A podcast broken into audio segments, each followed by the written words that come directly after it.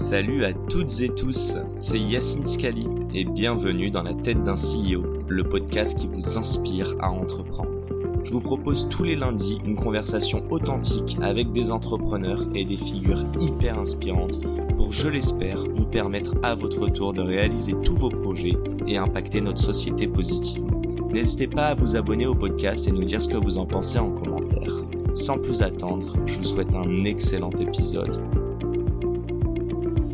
Salut à tous, c'est Yacine et bienvenue dans ce nouvel épisode de Dans la tête d'un CEO. On se retrouve de bon matin avec un nouveau CEO et j'ai le plaisir du coup de, en tout cas d'être reçu par Henri. Comment vas-tu Henri? Ça va hyper bien. Je suis ravi de découvrir que t'es pas vraiment du matin. En fait. Archi pas. C'est- mon troisième café. Il est ça. Tu ne feras 10 croire- heures, bon. tu feras croire à personne que t'as des morning routines de yoga à 6h du mat. euh, Et je n'ai jamais vendu ça. C'est pas crédible. clairement. Ça n'est plus crédible. Bon Henri, tu es entrepreneur. euh, de quel euh, aujourd'hui donc tu, enfin, on est chez qui là? Tu- On est chez Avisio, dans nos bureaux de- du 10e arrondissement, Cité Paradis. Euh, et dans le, dans le petit salon de réception, je te soigne.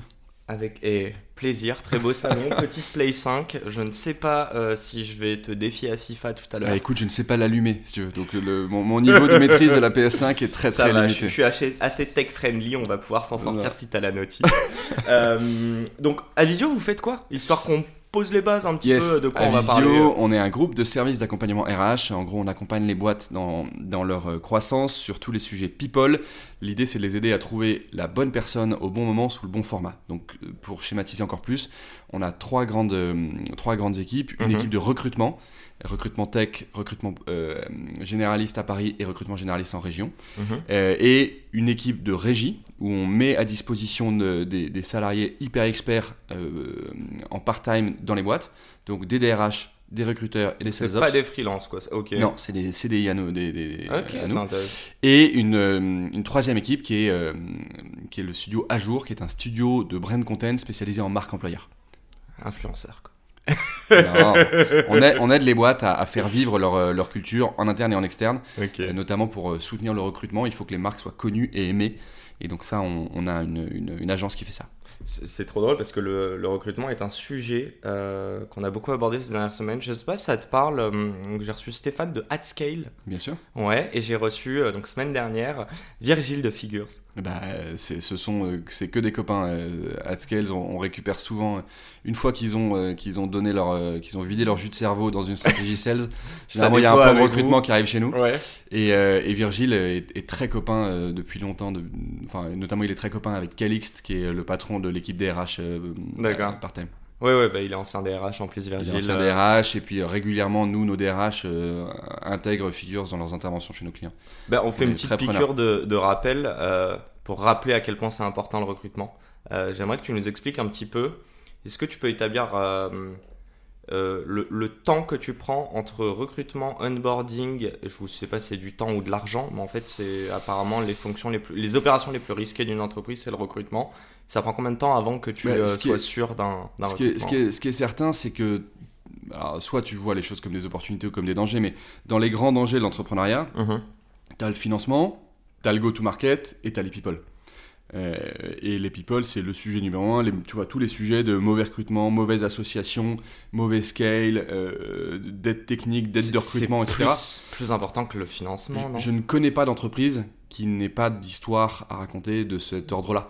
Euh, après, oui, euh, enfin, le, le financement est un, est un must-have, mais ce qui est, ce qui est sûr, c'est que faire une belle boîte avec des mauvais people, euh, c'est impossible. Faire Mhm. une belle boîte avec des mauvais financements, c'est possible. Euh, et, et on a un certain nombre d'exemples de, de boîtes. Oui, et des bons people, en contrepartie. Ouais. Euh, et, et on a plein d'exemples de boîtes bootstrappées. Tu- Pour moi, dans, dans les modèles, tu as un modèle comme partout. Ouais, Euh, partout, euh, très peu de financement initial. En revanche, euh, une somme de people incroyable. Mhm. Euh, bah, ils sont là, quoi. Et euh, qu'est-ce que je voulais te Et à l'inverse, euh, t'as des, tu vois, euh, t'as des boîtes dans lesquelles il y a eu, euh, on le sait, des mauvais people. Euh, t'as des boîtes toxiques, t'as des Mhm. boîtes où les, les fondateurs sont, sont, sont pas bons en management, etc. Et malgré beaucoup de financement, euh, ça part au tapis, quoi. Quand quand il y a un fail niveau people, la plupart du temps, est-ce que tu dirais que c'est la responsabilité des, euh, du management Ma mère dit qu'un un escalier, ça se balaye par le haut.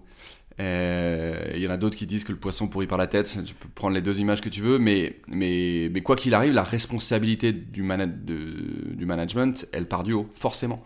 Donc euh, oui, s'il y a euh, du pourri dans, un, dans une entreprise, le, les fondateurs en sont responsables d'une manière ou d'une autre. Et, et, surtout quand on dit pourri, euh, je sais plus qui disait ça. Pourri au sens, tu vois, rotten. Non mais c'est ça, Mm. c'est c'est-à-dire que c'est pas le talent qui est mauvais, c'est peut-être que le fit avec la boîte n'est pas bon, que euh, la culture d'entreprise n'a pas su identifier les valeurs chez ce, euh, ce candidat. Enfin, Le- on n'accable pas un candidat, on dit juste On- que alors, c'est pas un bon fit. Il y a des gens toxiques. Mais, Bien sûr, mais, mais- tu auras noté que dans pourri, euh, et je parle biologie, tu as une bactérie et du temps. Ouais, ok, qui se Euh, propage et qui qui, se propage. Et c'est Mhm. ça qui fait que ça pourrit. Bien Euh, si tu enlèves la bactérie tout de suite, c'est pas grave. Si tu soignes la bactérie tout de suite, c'est pas grave. Faire rentrer des bactéries dans son corps, on le fait tous les jours en respirant, en bouffant. Euh, en revanche, si tu laisses traîner des, des- des- des saletés, bah, ça pourrit. C'est quoi le plus gros red flag de, de, de la manifestation d'un début de bactérie? Je sais pas si tu comprends ce que je veux C'est- ouais, dire. très bien. Euh, pour moi, c'est la fièvre, en fait, le début d'une bactérie dans un corps humain, mais dans une organisation, euh, c'est ce qui se dit, c'est ce que quelqu'un fait dire autour. Donc et c'est la notamment, machine à café beaucoup. voilà.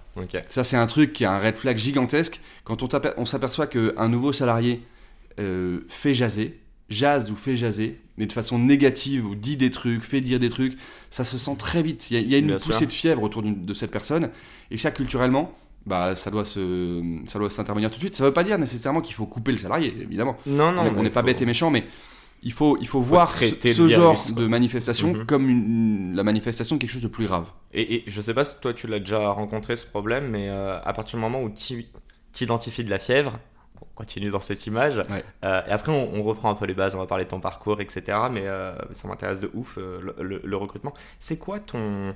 Ouais, ce serait quoi ton conseil justement pour un petit peu euh, euh, tacler ce problème? Te dire j'ai vu ce virus, ok, c'est quoi l'action à prendre? Comment tu pourrais faire en sorte non pas de le virer, mais de calmer cette fièvre et qu'elle se propage pas? Bah, ça va recouper avec un de mes- une de mes marottes qui est le sujet du courage entre- entrepreneurial. Euh, souvent, la, la- la position très délicate du manager, ça va être de dire bah, J'ai entendu que tu étais une personnalité compliquée, j'ai entendu que tu étais toxique, etc. Dur à dire.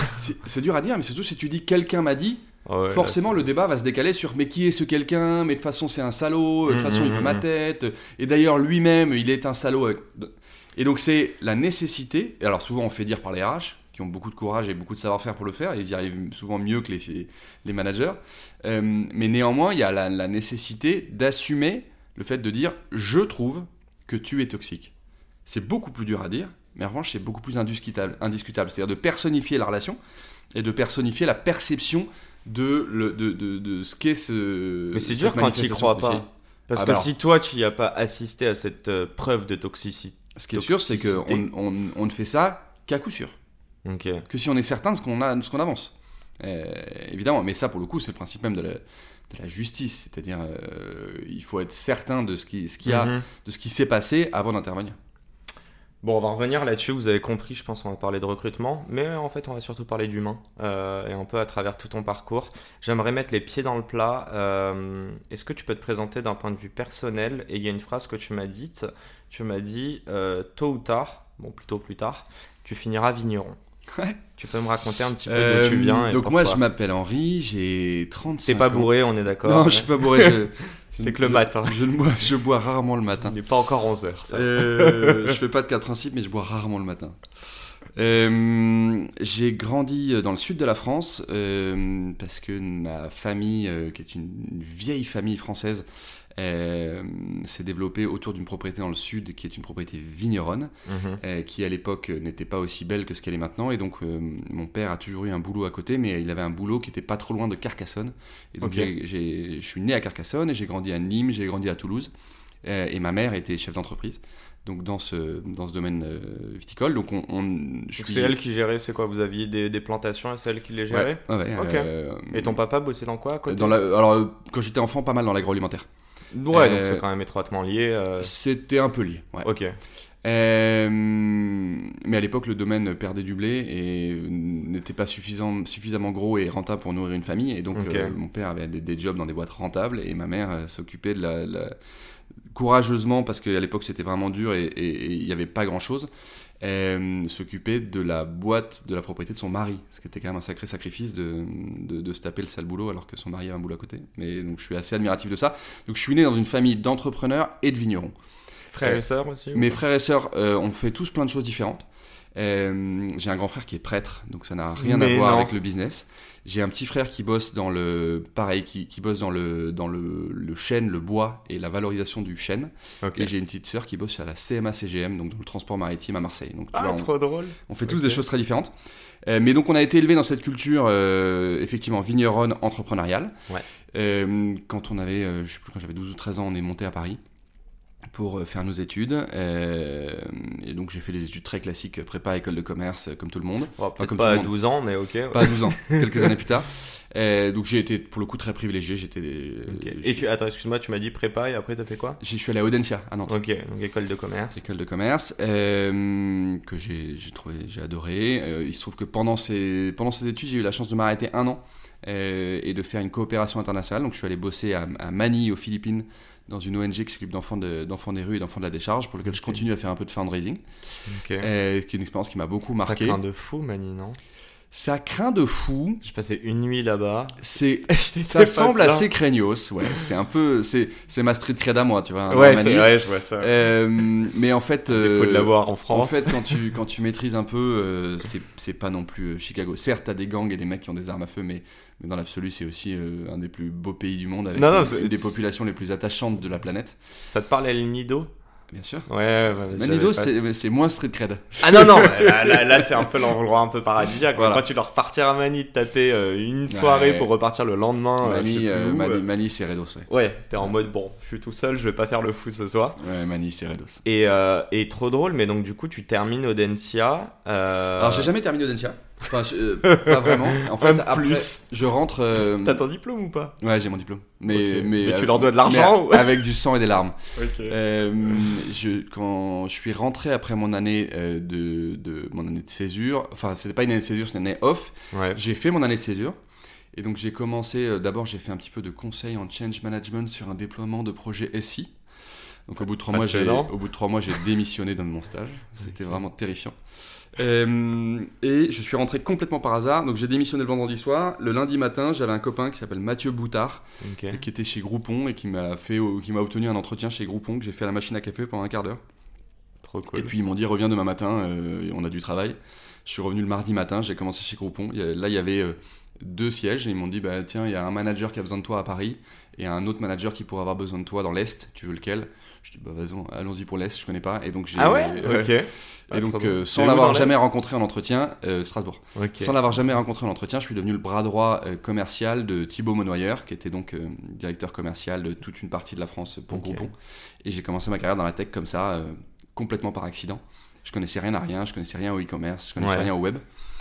Euh, Groupon était une des premières boîtes avec quelques, tu vois, avec la fourchette, euh, et quelques autres, une des premières boîtes tech euh, intensives. Mhm. Euh, c'est avec beaucoup de monde. C'était l'époque de vente privée, euh, l'époque de la Grande Guerre, vente privée, showroom. Enfin, c'était, Mhm. c'était des. On passe un peu pour des vieux cons quand on vient de ces années-là. Et donc j'ai passé 4 ans et demi, je crois, chez Groupon, des années folles, des années géniales où en 4 ans et demi, on a vécu euh, de l'hypercroissance, un rachat par des Américains, de la re-hypercroissance, puis un retournement de marché, une introduction en bourse, un plan social, un changement de business plan. Enfin, c'était vraiment un- T'as vécu toute la vie d'un entrepreneur. une euh. histoire du capitalisme en 4 ans, tu vois. Ouais. Euh, j'ai Euh, Juste une question sur Groupon. C'est pas la première fois que j'en entends parler. Euh, notamment euh, quand je parle à des entrepreneurs ou des personnes qui sont des C-level, mais beaucoup dans des startups tech. Comment t'expliques qu'il y ait autant de personnes qui soient passées de Groupon à euh, euh, ouais, l'écosystème? Est-ce que tu as l'impression qu'il y a Bah, une sorte de mafia Euh, Ouais, c'est une, Pas négativement, c'est hein, mais un- une c'est un- famille. euh, C'est un phénomène de diaspora où, euh, en fait, des, des gars qui ont 12-15 ans d'expérience dans la tech, il n'y en a Mhm. pas tant que ça. Et forcément, les, les vieux de la vieille, ils viennent des quelques maisons qui étaient intensives à l'époque. Donc, tu as les anciens de Critéo, Mhm. tu as les anciens de La Fourchette, euh, qui sont tous partis chez Docto, entre autres. Tu as, vraiment plein d'autres. et, et demain, euh, ces boîtes-là, les boîtes qui ont réussi, essaimeront leur propre mafia. Tu vois, en ce moment, c'est les, les sortants de chez euh, Aircall qui sont en train de monter des boîtes euh, plus Ah ouais qu'en foot et qui vont tous cartonner.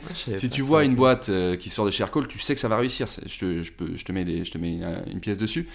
Euh, t'as des sortants de chez Docto qui sont excellents. T'as as plein de boîtes comme ça qui vont constituer des diasporas. Ok. Et euh, ouais, tu- effectivement, aujourd'hui, euh, le patron d'Airbnb est un ancien groupon, euh, le patron Ah ouais de Brigade, Ok, opérationnel de Brigade est un ancien groupon. Tu, assez facilement, quand tu es un ancien de la Maison Verte, tu retrouves des copains, tu passes des coups de fil, c'est facile Ça de la- rentrer. La, euh, maison verte. ouais. Est-ce que c'est la Est-ce que euh, est-ce que tu le crées on purpose ou est-ce que donc euh, avec l'intention, je veux dire, de créer une culture et de te dire que le jour où les employés partent, c'est carrément pour créer des boîtes ou en tout ouais créer leur propre valeur et je pense que ça te ravit en tant que cofondateur. Ou alors est-ce que c'est quelque chose qui te dépasse? Est-ce que en c'est fait, quelque tu chose le- que, tu- ouais, tu- qui est arrivé comme ça A quoi priori, tu le fais pas exprès parce que tu recrutes pas les gens pour qu'ils se cassent. Oui. Mais, mais si effectivement, quand, c'est la meilleure manière de Voilà. se barrer quand, quand même. les gens se cassent, ils vont monter des boîtes, je pense que tu peux te retourner sur ton, sur ton parcours en disant Ok, j'ai- généré des gens de valeur. Et Ouais, c'est marrant, chez les anciens groupons, tu as, la la présence quasi euh, paternaliste de. T'as l'image du dieu sur terre qui est Frank Zorn, tu vois, qui était le patron de groupe en France. ok. euh, qui est maintenant le patron de Deskeo, et, et tous les gars de la tech qui viennent de chez, de chez Groupon vont prendre un café ou un déj une fois par an avec, euh, avec Frank Zorn, pour se, soit pour se rappeler les anciens combattants, soit pour prendre des conseils. Donc là, tu as cette espèce de figure tutélaire, comme tu peux avoir d'autres figures Mais tutélaires. il est dans le give back quand même. Bah, C'est-à-dire à que il a investi dans toutes les boîtes qu'on qu'on lançait, Ok. ces anciens. Mais comme peuvent l'être euh, des Jean-Baptiste Rudel chez Criteo, euh, t'as as comme ça des figures euh, tutélaires qui ont essaimé plein d'entrepreneurs et- Mhm. et, qui, sont, euh, qui sont vachement importantes pour l'écosystème. Super clair. Euh, s'est passé des choses avant Avisio, j'imagine. Ouais. Entre Groupon et Avisio. Ouais, j'ai- je suis rentré, euh, je suis rentré chez mon docteur, comme premier DIRCO. Mon docteur qui était à l'époque euh, la- la- dans la grande guerre du- de la prise de rendez-vous en ligne. C'est eux qui ont, ils ont été rachetés par ouais, Docto racheté Ouais, par Docto. Je suis parti quelques mois avant, malheureusement, malheureusement pour mon banquier. Euh, mais donc Ça, j'ai ça fait- veut dire que j'avais des, des shares que j'ai Voilà. pas pu exercer. En- encore un qui avait des BSPCE qui n'ont jamais rien valu. Hey, heureusement que Caption est né. Mais voilà. bon. Euh, connais, ouais. Bien sûr. Euh, mais il faut regarder Futures. Futures Futures, bien sûr. C'est quoi, si tu veux nous Futures, c'est un, c'est un BSP CE killer. C'est une boîte qui a, qui a développé un, des contrats euh, basés sur des actions de préférence. C'est un peu technique, mais ça permet en gros de faire du, du BSP CE beaucoup plus liquide et beaucoup plus actionnable. Euh, Ok, donc t'as pas de clause dessus? En gros, t'as c'est pas Tu clause crées une dessus, sorte de marché secondaire et tu peux exactement. te le trader. Ok. euh, et c'est annoncé ce matin à 10h. Donc c'est c'est pour ça que j'étais sur mon, 10h43. sur, mon, sur mon LinkedIn quand t'es arrivé, c'est que j'étais en train de poster euh, parce que j'ai investi dans Futures, évidemment. Tu me vois venir. Trop cool. Bah vas-y, je vais regarder tout ça. Euh, C'est quoi les boîtes dessus? Spoil-nous un petit Je peu. me, je me perds. Pour l'instant, c'est beaucoup de petites boîtes de 50 personnes. Euh, on- et on teste sur des boîtes euh, un peu rentables. D'accord. Euh, Il y en a mais- chez Avisio qui ont mis euh, dessus Alors nous, on n'est on n'est pas encore chez Futures euh, parce qu'on a le LBO et le Manpack qui est déjà actionné. Ouais. Qu'on- explique, voilà, il y a, donc, il y a eu un Ouais. LBO, donc leverage buyout, il y a aussi eu donc le, le rachat euh, de, euh, de de Avisio, et puis euh, tu vas nous en reparler, Qui mais est même en fait le même événement. Le, oui, oui, le c'est rachat le LBO, Ouais. et donc du coup vous refaites d'autres LBO on aujourd'hui. on c'est- essaye de racheter d'autres boîtes sous LBO. Ouais. Voilà, beaucoup de structures administratives et financières dont on va parler. Ah bah, c'est une des running jokes de mes copains, c'est le nombre de boîtes qui sont rattachées à mon nom sur, sous Papers. Ah ouais Ils se foutent de ma gueule en permanence. Papers qui est public, donc euh, allez taper, euh, en- en- en- taper pardon Henri, euh, Henri de de l'orge, l'orgerie. Ouais, comme, comme, comme tu le prononces pas hyper bien, ils trouveront pas, donc je m'en fous. Ouais, c'est. Allez, je vais... juste Henri de la visio. Euh, et donc, du coup, vas-y, fa- fast forward. euh, Pardon, j'accélère. Euh, Trois ans chambé chez Docto, euh, chez mon Mon docteur, pardon. Euh, beaucoup de management Que- sales. Je recrute, Ouais, j'allais dire, c'est quoi tes je fonctions recrute comme un directeur commercial. Je recrute comme un ouf. Euh, on a recruté 120 Ouais, sales sur le terrain dans toute la France. Pour ça, on a recruté pas loin de 400 personnes. Ok. On s'est planté dans tous les sens. Euh, puis, je rentre 18 mois dans une fintech, euh, Oist, qui est aussi une très belle diaspora. Mais qui s'est pété la gueule. Et quand Oist se pète la gueule, tout le monde me dit bah ça fait 10 ans que tu tournes autour de l'entrepreneuriat, essaye. Je me prends en jeu, j'essaye. Je m'interroge sur qu'est-ce que j'aurais pu faire mieux dans ma vie de manager parce que j'avais pas d'autres idées.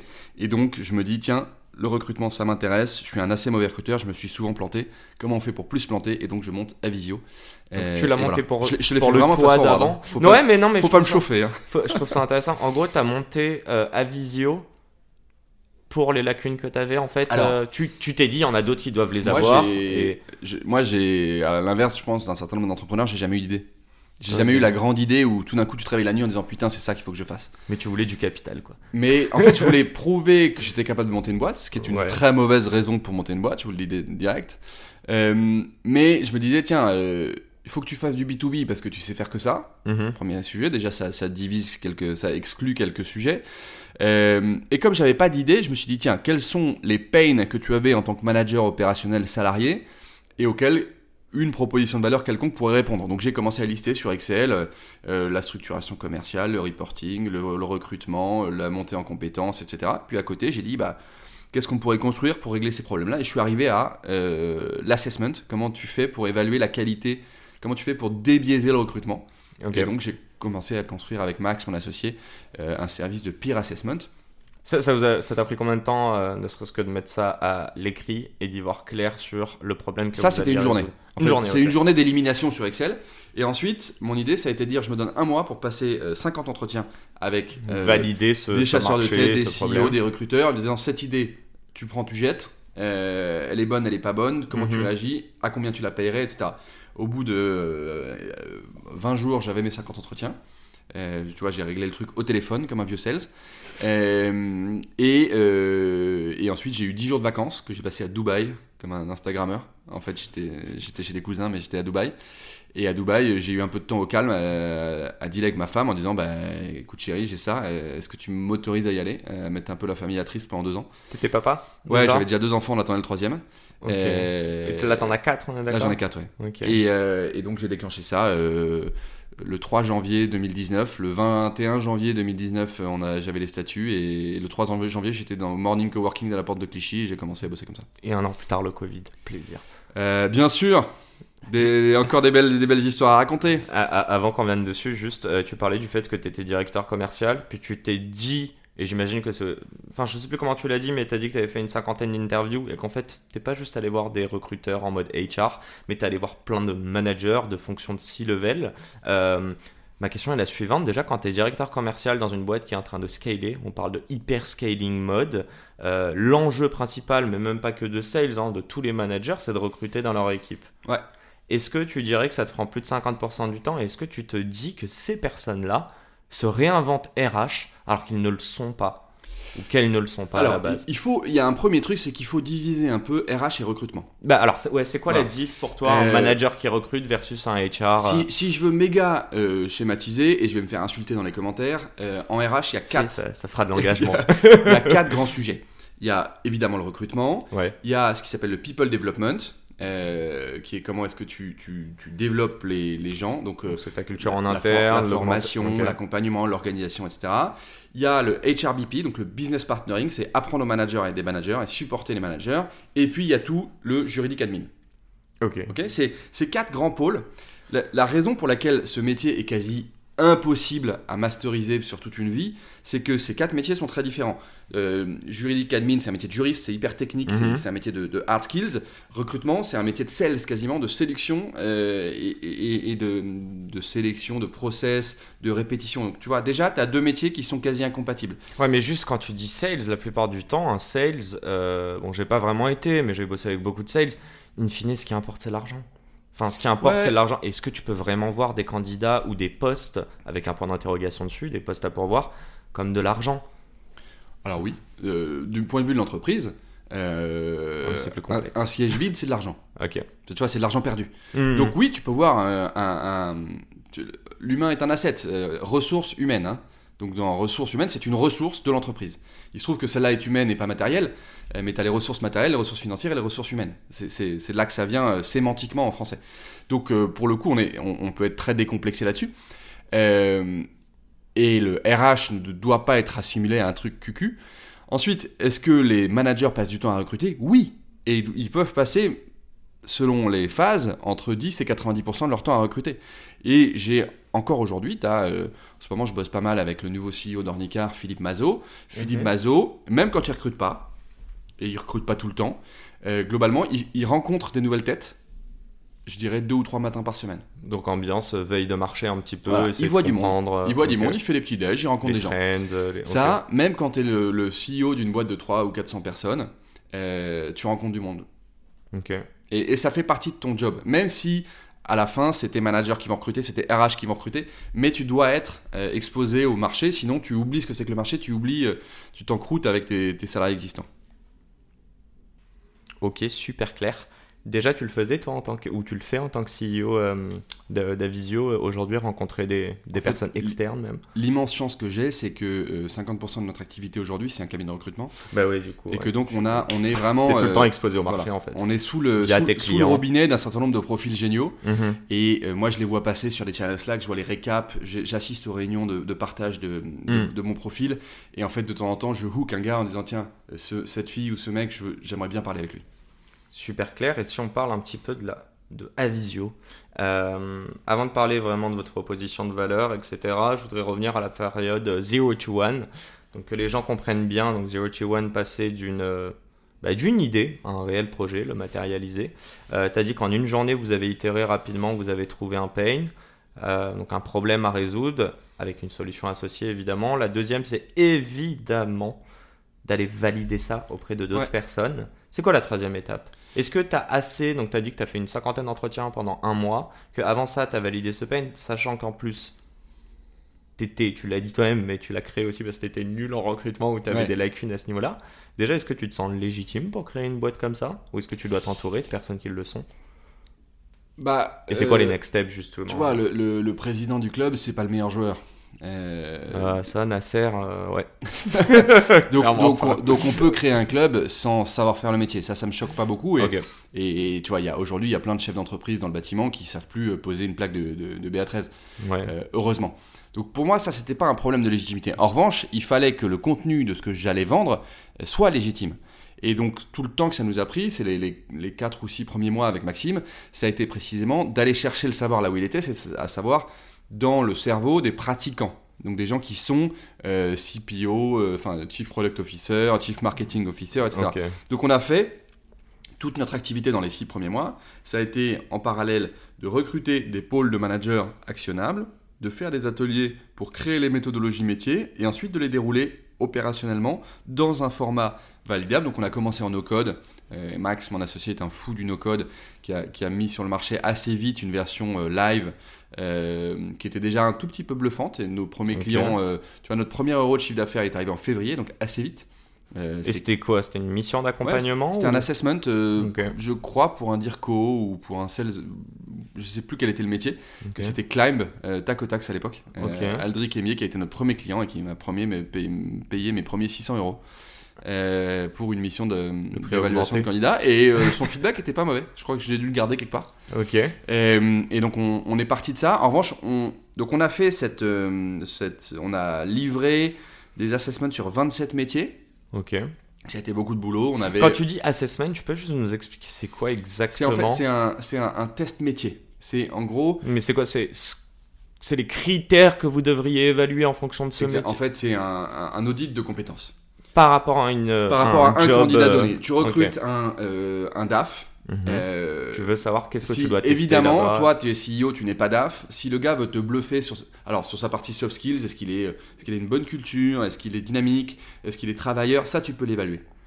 Comme tout autre salarié. En revanche, sur sa partie finance, mhm. est-ce que le gars est bon en compta? Est-ce que le gars est bon en, en, en, en finance de mar en, haut de bilan? Est-ce que le gars est bon en bas de bilan, en FP&A, en outillage? Bah, a priori, il peut te bluffer parce qu'il va mhm. t'envoyer les 3-4 buzzwords. En revanche, tu le mets en face d'un autre DAF un peu plus balèze que lui. En fait, 10 minutes après, le gars a compris si c'était une, flûte ou s'il était vraiment balèze. c'est ça la perception de fond, c'est de dire on le fait évaluer par un autre manager extérieur à la boîte qui est moins biaisé. C'est la partie technique. Donc c'est comme si tu disais, euh, je pense que le, le, truc qui représente parfaitement, c'est un dev, t'es CEO, on part du principe que tu sais pas dev, tu pannes rien à ce qu'il raconte. Bah, voilà, oui, il va carrément te balancer un truc, c'est même pas lui qui l'a fait. Tu vas lui mettre un lead dev d'une autre boîte euh, mhm. côte à côte, et ils vont coder à côté, et le lead dev va dire bah il est bon, ou alors euh, c'est un peu un imposteur. D'accord, ok. Mais est-ce qu'à ce, moment-là, sur la partie technique qui représente parfois peut-être 80% de ce que tu cherches d'une personne, en tout cas à un instant T, notamment quand tu es en hyper scaling mode, parfois on, on lésigne un petit peu sur la, la, culture et le, presque le long terme, on a des besoins à très court terme. Est-ce que tu n'as pas l'impression que 80% de ta décision bah, va revenir à en fait une autre personne qui, in fine, est un humain. J'invente un worst case scénario, euh, sa tête lui revient pas. Donc euh, la personne qui fait passer l'assessment, enfin l'interview à, à, ton candidat, et toi tu vas passer à côté d'un candidat, mais en fait sans t'en rendre compte, t'as pas pris la bonne personne pour le tester. Le, le recrutement sera jamais parfait. Euh, Pour autant, l'assessment permet d'évaluer de la même manière trois ou quatre candidats successivement. En ce qui concerne le pourcentage de hard skills, tu dis tu recrutes quelqu'un à 80% pour ce qu'il sait faire. Je suis pas tout à fait d'accord avec toi. Non, non, là je parle par exemple, peut-être, euh, admettons, c'est vrai que je vais dans l'extrême où je prends le dev qui carrément peut être une fonction remote, qui est presque mis, euh, tu vois, dans, un coin euh, à part. Et qui est très technique pour le coup. Mais... Si tu veux schématiser, tu peux te dire qu'il y a des gens qui ont un métier et des gens qui ont un job. pour moi, un métier, avoir un métier, c'est faire commerce d'un savoir-faire ou d'un diplôme. Un notaire, il a un métier. Un boulanger, il a un métier. Un avocat, il a un métier. Un dev, il a un métier. Le reste, c'est des jobs. C'est faire commerce de soi, sa capacité de travail et sa capacité éventuellement euh, intellectuelle. Mais euh, un CEO, c'est un job, c'est pas un métier. Ouais, euh, CMO, c'est pas un métier, c'est un job. et tu peux en changer. Directeur commercial, c'est pas un métier, c'est un job, tu peux en changer. potier, c'est un métier, c'est plus dur d'en changer. Et donc, selon le pourcentage de hard skills que tu vas évaluer, mhm. il va un peu dépendre de ça aussi. Euh, si, euh, à travers tout ça, tu peux nous pitcher commercialement euh, à Visio Je sais pas si c'était un bon sale, j'imagine que Bien sûr, j'essaie. Avisio, c'est le, c'est, le, le, guichet unique d'accès aux services RH haut de gamme de la tech française. C'est quoi mon intérêt? Qu'est-ce bah, que j'y gagne? phrase. tu peux pas scaler sans les bons people, et les bons people, c'est nous qui allons te les trouver au bon moment, selon le bon format. Ouais, mais avant que vous existiez, Doctolib existait déjà, ou d'autres Absolument. ils l'ont fait. Pourquoi pas moi Parce que tu n'es pas Doctolib et que donc pour se démarquer. Ah ouais, je suis pas Stan moi. Non, pas fait. pour se démarquer sur le, sur le marché du talent, tu as besoin d'avoir un agent qui va t'aider et qui va t'amener les bonnes personnes au bon moment. C'est un job de marieuse. Le, notamment le job de chasseur de tête, c'est un job de marieuse, c'est-à-dire présent. De marieuse De marieuse. De marieuse, ok. C'est Tinder avant oui, oui, Tinder pour les vieux. Cupidon, quoi. C'est présenter les, les, bons profils aux bonnes entreprises et présenter les bons projets euh, aux bons talents. Donc, est-ce que tu vends c'est ça vraiment ma question. Un gain de temps ou, une, un, ou décroître le risque? Non, je, en fait. Ou un, une baisse du turnover Moi, je, je, peux vendre un peu tout ça, mais je vends surtout un gain d'opportunité. Alors, tu auras noté que j'ai plusieurs business units. Mhm. business unit d'assessment où j'assure que je fais pas, tu ne fais pas de conneries en recrutant. Le business, euh, le, pardon, la business unit de, chasse de, tête où je vais te chercher et là je vais plutôt te vendre une opportunité. C'est, je vais te faire rencontrer quelqu'un que tu n'aurais pas vu si tu l'avais cherché tout seul, parce que j'ai une plus grosse couverture de marché. Euh, je vais te vendre de la marque employeur, je vais te vendre du DRH part-time, je vais te vendre du recruteur part-time. Donc, je peux te vendre plein de choses. la partie content aussi, tu me disais? Ouais, content, c'est la marque employeur. Ok. Tout l'enjeu, c'est que je, je, je ne crois pas que la solution miracle au people soit demain une plateforme ou un outil. Je crois que le service a énormément de valeur le service haut de gamme de gens qui ont 10 ans d'expérience dans la tech, ça a une valeur folle. Et d'ailleurs, tu le sais bien, puisque c'est ton aujourd'hui c'est ton métier, mhm. ou c'est ton job, on va dire, c'est de passer du temps. C'est mon job, c'est pour le coup. C'est passer du temps avec des gens qui ont un savoir-faire pour leur aspirer le cerveau et, euh, et, et, en tirer la substantifique moelle. Donc cette information, cette qualité que tu viens rechercher chez tes invités, euh, en une heure, ils vont te donner plus que d'autres pourraient te donner euh, en, une semaine. C'est les bonnes personnes qui vont t'amener les bons savoir-faire. Mhm. Et donc, ce service haut de gamme par des gens qui ont beaucoup de jus de cerveau euh, doit être niche, spécialisé, et c'est ça qu'on fait. Donc, on a plusieurs équipes qui rendent plusieurs services. Donc, je ne peux pas te pitcher une phrase, j'essaye, mais la, la, vraie valeur de nos services, elle est dans les business units, métier par métier. Donc ça veut dire que euh, tu as X clients. En fait, chaque client a des use cases différents et va, faire, va solliciter une ou plusieurs business units, pardon, mais pas forcément tout ensemble. Et mon, mon, mon but, c'est d'avoir moi un carquois, euh, plein de flèches dans le carquois. Et quand je parle avec, euh, tu vois, ce matin, j'étais avec Beam Energy à Nantes, super boîte qui vend des panneaux solaires en, en, en B2B, en B2C. ils vont avoir des besoins de RPO dans quelques semaines ou mois, des besoins de recrutement haut de gamme tout de suite. RPO, c'est du recruteur une résidence. Donc c'est placer un recruteur recruteur à, temps complet pour un moment donné pour absorber un gros plan de recrutement. Je te dis que je t'interromprai à chaque fois, je t'en prendrai pas. Ils ont, besoin de sales ops part-time dans 15 jours, mais ils n'auront plus besoin à Noël. Euh, donc les besoins d'une boîte, ils évoluent dans le temps selon son moment de financement, son moment de croissance, son moment de recrutement ou pas. Et moi, j'ai besoin d'avoir plusieurs, euh, plusieurs flèches dans mon, dans mon carquois. J'aimerais parler d'intrapreneuriat. Déjà, merci euh, pour, pour, nous avoir bien expliqué le, le, fond et, la vision de. Ah, dernière petite chose. Mais en fait, je rephrase un petit peu ce que tu dis. Euh, je fais de la paraphrase, pardon.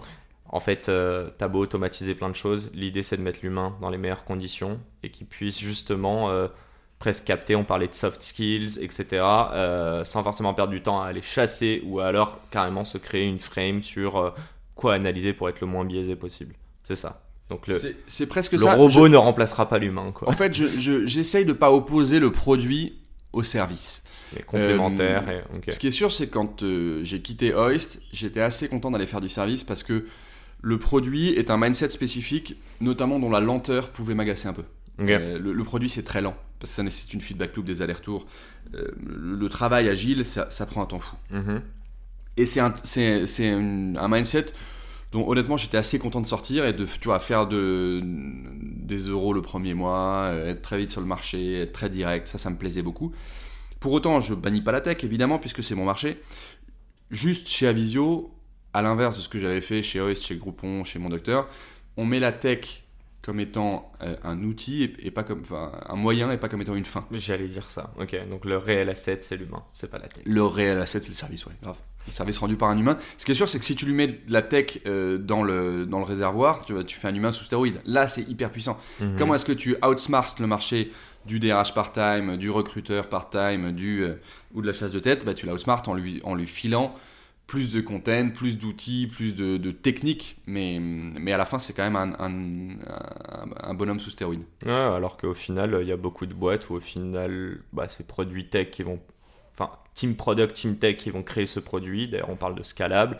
Mais euh, l'humain reste très fortement là sur euh, les fonctions support, en fait, et le service client, par exemple. Tu vois, euh, euh, Penny Lane, outil chambé, Mhm. Penny Lane utilisé par un mauvais expert comptable, je suis sûr que tu peux tout péter. Ouais, ok, je vois. À l'inverse, un Excel utilisé par un très bon expert comptable, tu peux probablement y arriver. Après, Penny Lane a fait un petit pivot, hein, je crois. Avant, Ouais, il ouais, sûr. des experts, maintenant, c'est vraiment la plateforme. Euh, on revient à l'intrapreneuriat. Ouais. Qu'est-ce que c'est et pourquoi je te pose cette question? Je crois que c'est propre à Visio. C'est euh, pile, le c'est pile le bon moment pour en parler parce que c'est ça qu'on évoquait avant. Mhm. C'est le fait d'avoir plusieurs boîtes de services. Une boîte de service, sa qualité première, c'est qu'elle est rapide à déployer, que dès que tu chopes le talent, tu chopes le savoir-faire et donc tu es prêt à aller sur le marché, Mhm. euh, et que c'est rentable. En gros. Euh, tu achètes pas trop cher avec un salaire, tu vends plus cher avec, une, avec un TJM. Voilà. D'où le fait de ne pas avoir forcément besoin de lever des fonds Exactement. aussi. En revanche, euh, cette, ce- le service, il, est, il a plein d'inconvénients. Mhm. Il n'est pas très scalable. Sa valeur est très dépendante de la valeur du- des gens et notamment de la valeur du patron. Et enfin, il, sur, ce- le, sur le service, tu es bon quand tu es sur ta niche. Quand tu t'éloignes de ta niche et quand tu deviens généraliste, tu es moins bon, moins percutant.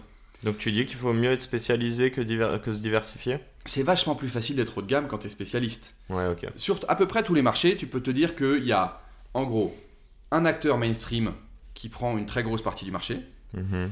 un ou deux acteurs haut de gamme, et le reste, c'est des niches. Et sur tes niches, tu es tranquille.